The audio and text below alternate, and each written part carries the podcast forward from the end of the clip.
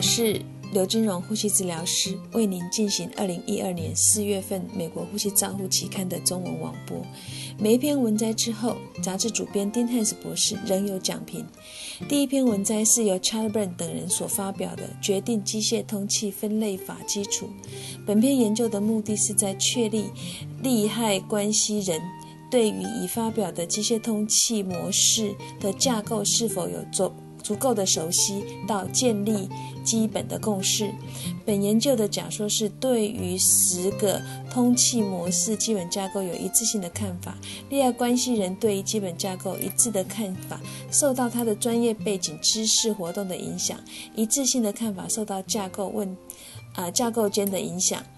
这个是利用一个网络的工具，针对。两千九百九十四名医师、呼吸治疗师、护理师、工程师以及其他机械通气的人员所做的调查，他的回答率是有十五 percent。受访的五十受访的呃群众中有五十五 percent 是呼吸治疗师，三十五 percent 是医师，三十 percent 是护理师，一 percent 是工程师，其他的专业则占五 percent。对。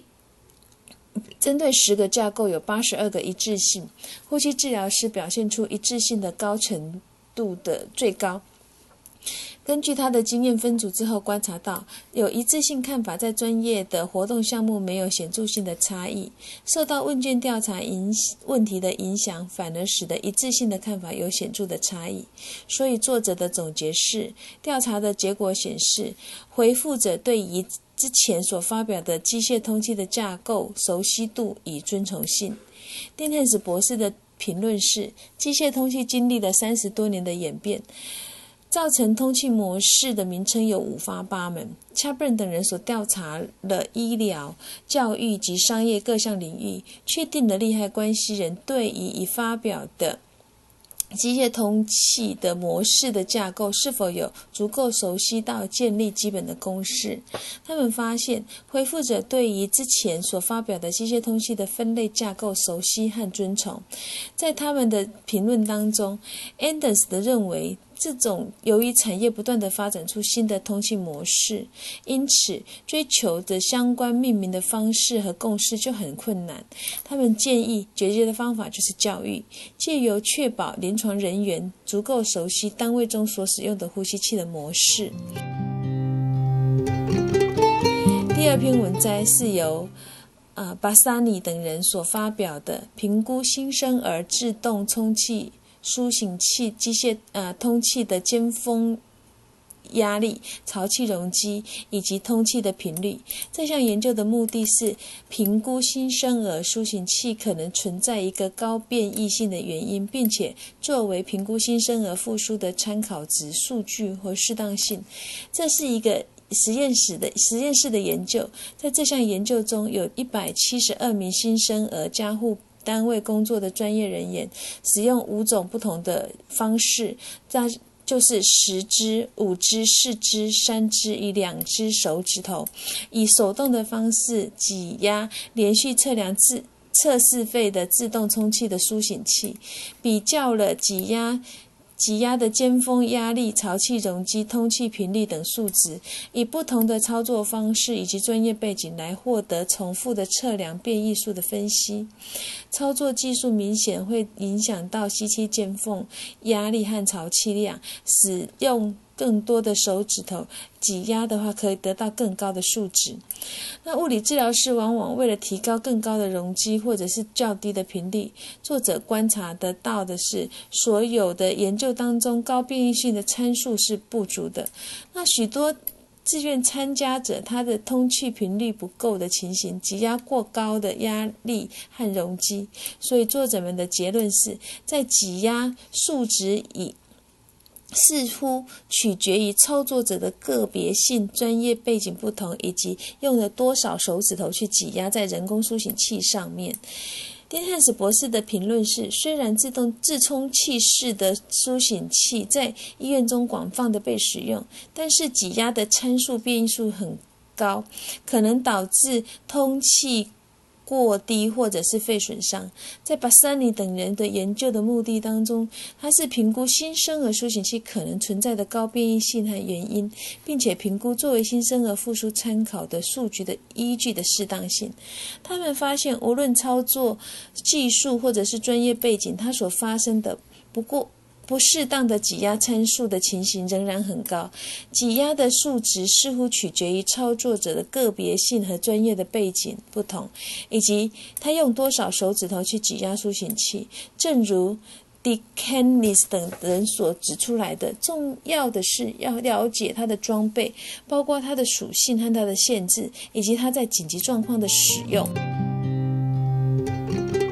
第三篇文章是由 maccano 和 Sarah Key 等人所做的实验室的研究，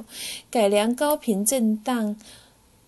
器管路加热吐气过滤器来防止传染性疾病源境的传播。作者改良一种高频振荡器的管路，包括一个加热的气吐气过滤器，减少了因为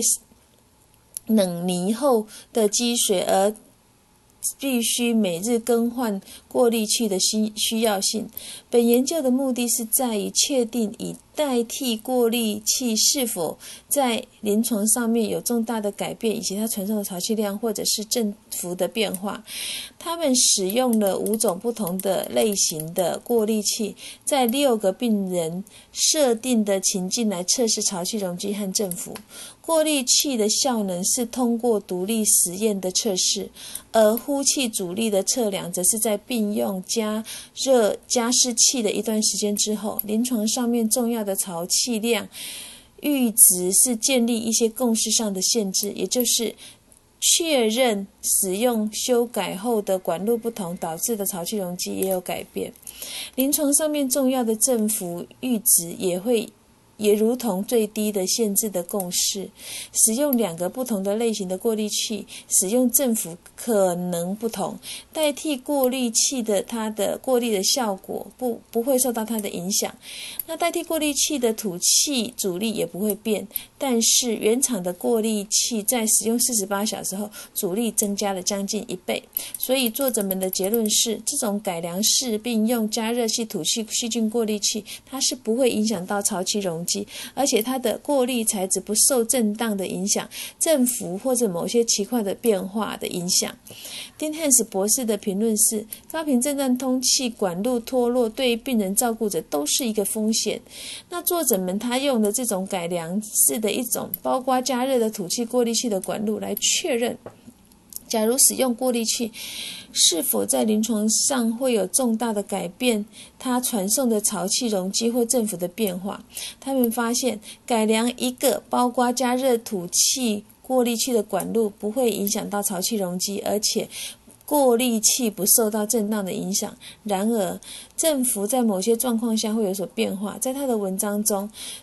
评论者也提出适当的指出体外的实验的限制。不过，这也。减也指出减少工作人员在环境上暴露的风险的重要性。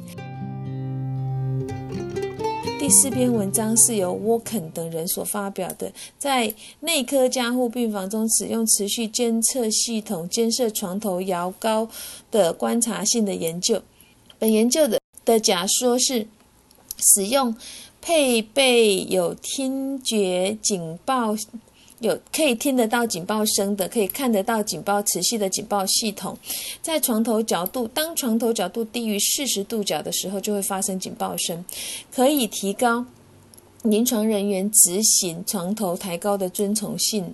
十五 percent，达到十五 percent。二十四小时内，加护病房中的十六床抬高床头中央监视站持续被监测记录，并且从床头显示，诶，床边显示。每天两次不定时的，呃，在床边检查，在六点五个月的期间，有三十一 percent 的床头抬高的角度，其中使用呼吸器占了二十四 percent。那我们持他们持续监测了。呃，七千七百二十个小时当中，其中有五千五百四十二个小时的数据显示床边的监视器来获得这些数字。那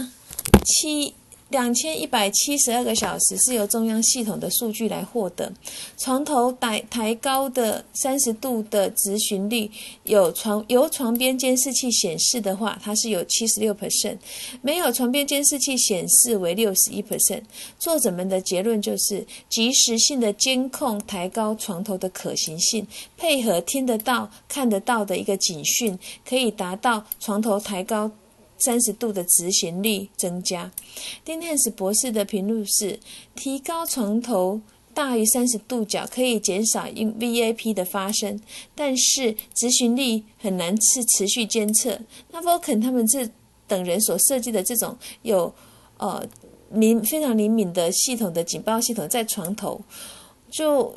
发现，如果床头当床头角度低于三十度角的时候，便会发出听得到、看得到的警讯来提醒人员。他们发现，搭配这种自自动警报系统，持续监测床头是否有抬高三十度角是可行的。正如评论家 Harberch 等人他所指出来的。不，我们不知道如此做是否能够降低 VAP 的发生。如果可以，它将是一个减少减少呼吸器并发相对的一个简单的方法。第五篇文摘是由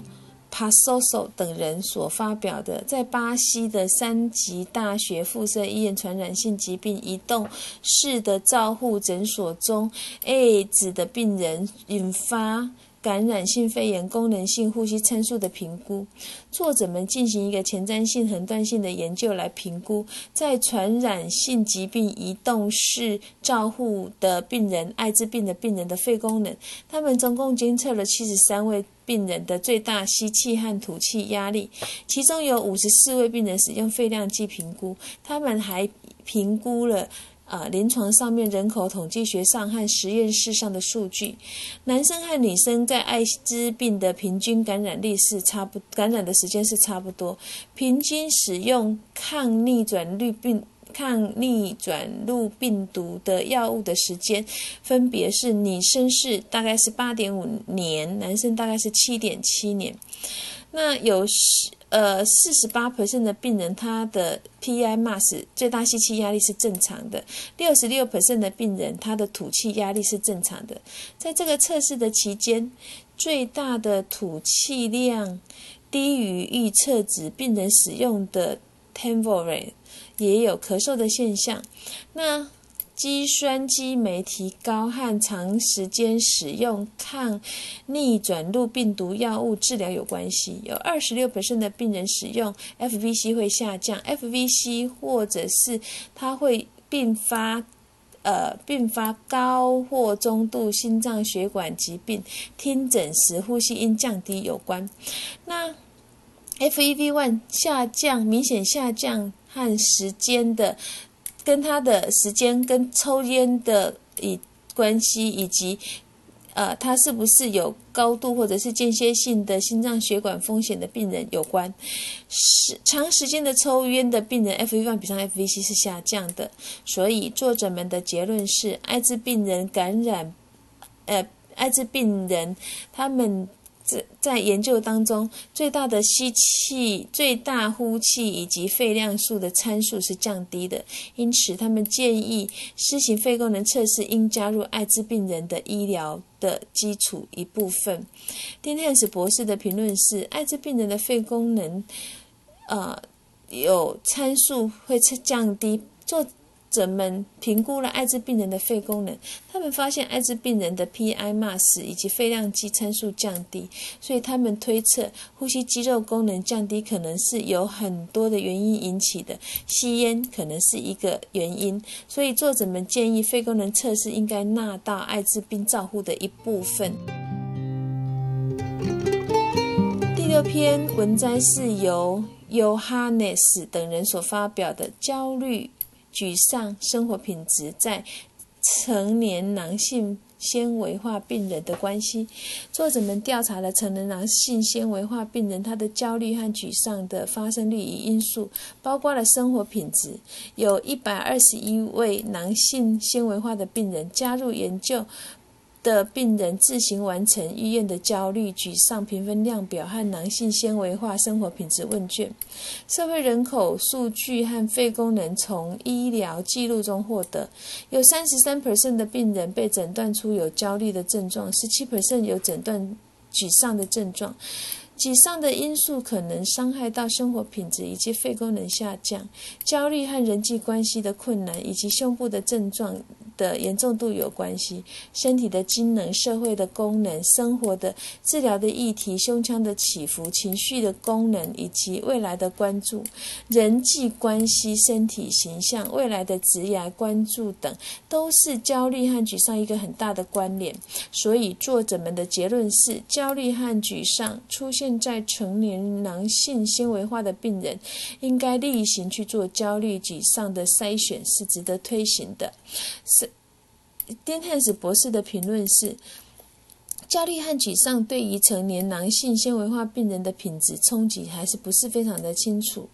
那作者们评估了这种囊性纤维化病人在焦虑、沮丧的发生率和相关的因素。他们发现，焦虑和沮丧常见于成年囊性纤维化的病人，他们的生活品质较差，而且肺功能较差，身体功能也变得比较差，胸部的症状、胸腔相关的症状也变得严重的。所以他们建议例行进行。焦焦虑、沮丧的筛选是值得推行的。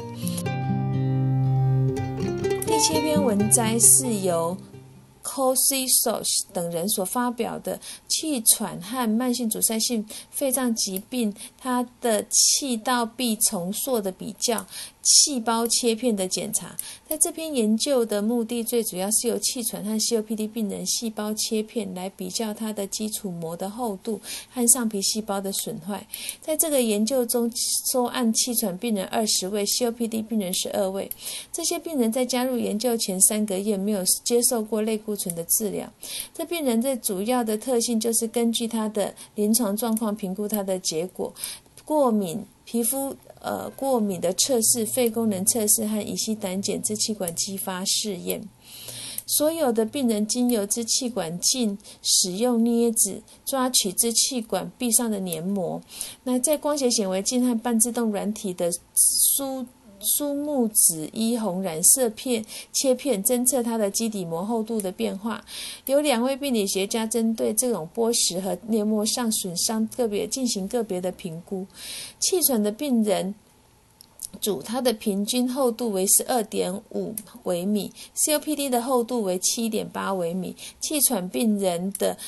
基底膜受损。的上皮内衬长度比例为四十五 percent，COPD 为四十七 percent，两组之间全部和部分的上皮细胞并损伤并没有不同，所以作者们的结论就是基底膜的厚度可能是有助于鉴别气喘和 COPD 的病理切片的一个参数。丁汉斯博士的评论是：众所皆知，气道壁。重塑不仅会影响到罹患气喘的病人，也会影响到 COPD 的病人。有一些研究基于它的基底膜厚度和支气管上皮细胞的破坏，在慢性阻塞性肺病病人也发现到。所以，作者们所提出来的研究的目的是，也是由气喘和 COPD 病人切片来比较他们基底膜的厚度和上皮细胞损坏的程度。他们也发现，基底膜厚度可能是有助于鉴别 COPD 和阿斯玛的病理变化的一个参数，反而是上皮细胞损伤的程度和形态是无法变为区作为区别的。文章是由 Coty 等人所发表的气道过度反应并发阻塞性肺病指标和 FEV1 大于九十 percent 预测的相关性。作者们回溯了四年间的肺功能测试的资料库，他们依据 FEV1 大于九十预测值，FEV1 比上 FVC 低于正常值下限。作为技术上合适肺活量检测百分之九十五信赖区间的数据，均纳入研究中。检测的临床适应症先被找出来。作者依据使用过的支气管扩张剂后，反应肺溶肌和乙烯甲胆碱激发测试的结果来检视病人是不是有气道过度反应的证据，比较了进行有症状和没有症状之间的 FEV1。小于或大于一百 percent 的预测值，总共有两百八十个案例在进行检测分析。在他们的评临床评估中，有六十九 percent 的病人有吸入支气管扩张剂后的肺活量记录，有二十三 percent 有肺容积的记录，十一 percent 完成了乙基甲胆基激发试验。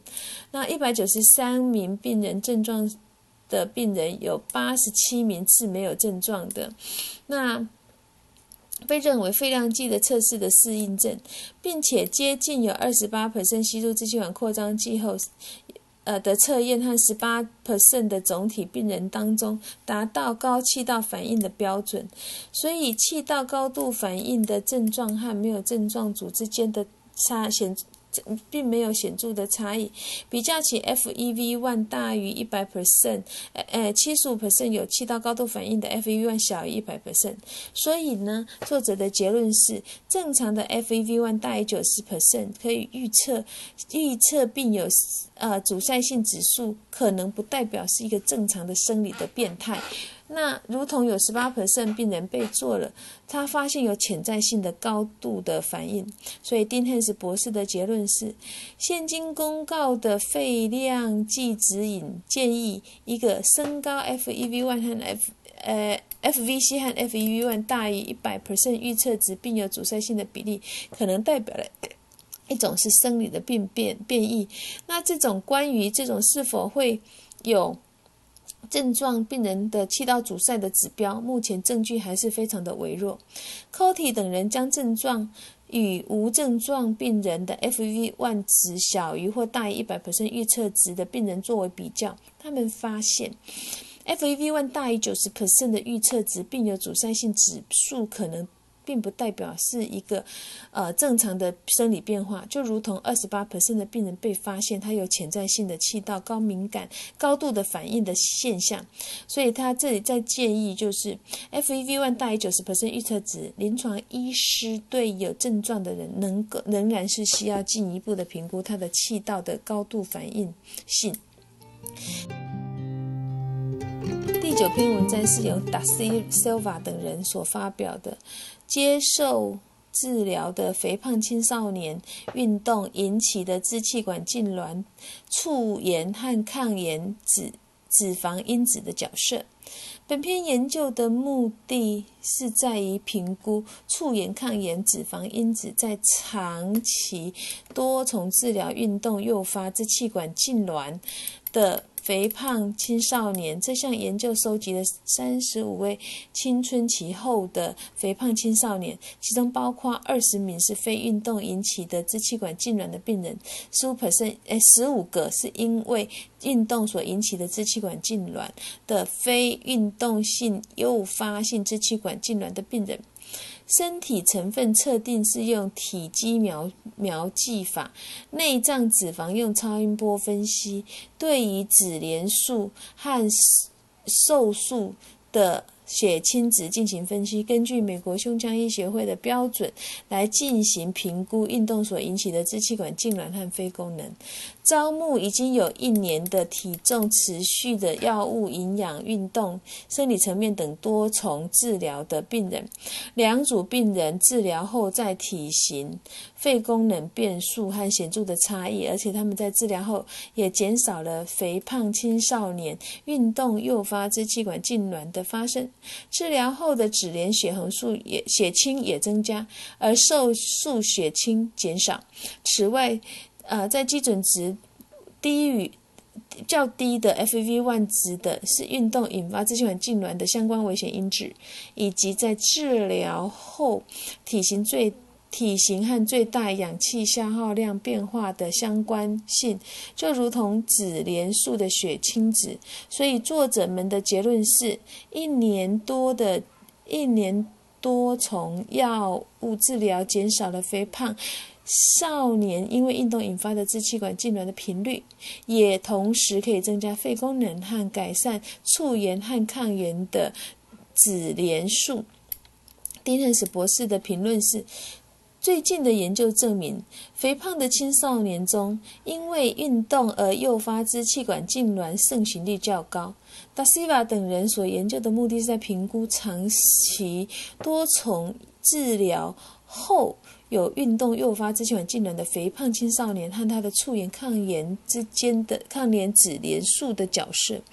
他们发现已经治疗一年多的多重治疗减少肥胖青少年运动引起的支气管痉挛的频率，而且它同时可以增加肺功能，并且改善它的促炎抗炎的脂联因素。本篇最后一篇文摘是。原著是研究，论文是由 Cavides 等人所发表的。COPD 病人中，通气不足是 COPD 病人运动时的一项限制因素。本研究的目的是在评估慢性阻塞性肺病病人在通气不足的时候对运动能力的影响。这，而这是对三十五位严重。程度不同的慢性阻塞性肺脏疾病的病人进行心肺压力测试的前瞻性的研究。通气不足可以由每分钟通气量和二氧化碳产生的关系来呈现。它对于最大的耗氧量、功率和通气阈值影响进行评估。对于替代心脏功能的参数，例如氧脉冲和循环功。率进行了评估，停止压力测试，每分钟通气量升高以及呼吸储备容积明显减少，引起了呼吸困难的时候，严重的增加二氧化碳产生量、最大氧气消耗量和功率降低。有二十八位病人呈现动。诶，动态通气过度的扩张，线性回归显示最大的耗氧量为两 percent，二点六 percent 的功率，一 percent 的氧脉冲，和每一个单位增加以及每分钟通气量二氧化碳产生量之间的关系有三百二十二点七循环功率单位。所以作者们的结论是，通气不足与慢性阻塞性肺脏疾病的运动能力减少是有相关联的。丁汉斯博士的评论是：通气不足下增加的通气的需求，代表着死腔增无效腔增加，呼吸控制的不规律，以及乳酸临界值提早到达。那合并呼气流量限制，更强化动态的通气过度膨胀，这也是可能限制了运动的能力。作者们研究的目的是要评估通气不足下对于慢性阻塞性肺脏疾病的运动能力的影响。他们发现，通气不足对 COPD 的病人他的运动能力下降是有相关的，因此建议评估运动受限的病人族群应包括这个参数，让他了解他的生理、病理、生理有一个贡献。